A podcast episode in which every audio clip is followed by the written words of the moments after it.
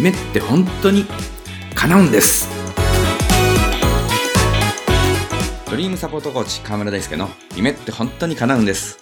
あなたの夢を叶える世界最高のコーチングの理論を分かりやすくご紹介します。今回は時間がない人なんていないというテーマでお話しさせていただきます。さあ皆さん時間が足りないと思ったことはありませんか？例えば勉強する時間がないとか趣味を楽しむ時間がないとか旅行に行く時間がないとか。あれもしなきゃいけないしこれもしなきゃいけない。やりたいことはあるのに時間がなくてできない。と思った経験のある人は多いのではないでしょうか。時間は有限です。よくどんな人でも1日は24時間しかないと言われます。だから時間を無駄にしてはいけませんよという文脈で使われることがあるんですがこれを裏返してみればどんな人でも平等に24時間もあるんです。時間がないと言っている人がいる一方で豊かな時間を過ごしている人もいる。さてこの違いは何なのでしょうか？それは優先順位です。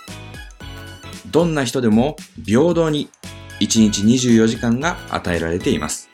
その24時間をどんな風に使うのかをそれぞれ自由に決めているはずです。仕事が忙しいから旅行に行く時間がないと言っている人は仕事と旅行の重要度を比べた時に仕事の方が重要だと思って仕事を優先させているだけなんです。旅行の方が大切だと思えば仕事を後回しにして旅行に行く時間に当てることはできるんです。この優先順位が間違っている人は日々時間に追われ余裕をなくしていきます。優先順位を決めることは私たちが幸せに生きるために実に重要なことなんです。ではどうやって優先順位を決めるのか。それは人生のゴールを設定することです。この人生を通して自分は何を成し遂げたいのか。どんな人間になりたいのか。何を得たいのか。それをじっくりと考えることです。ゴールが定まれば優先順位はおのずから決まってきます。ゴールに合致しているものを優先しゴールに関係ないものは後回しでいいんです。世界的名著7つの習慣。この本の中には文字通り7つの大切な習慣が書かれています。そのうち第2の習慣。これは終わりを思い描くことから始める。です。その章の中に自分の葬儀で述べてもらいたい弔辞を真剣に考えてみてほしいという言葉があります。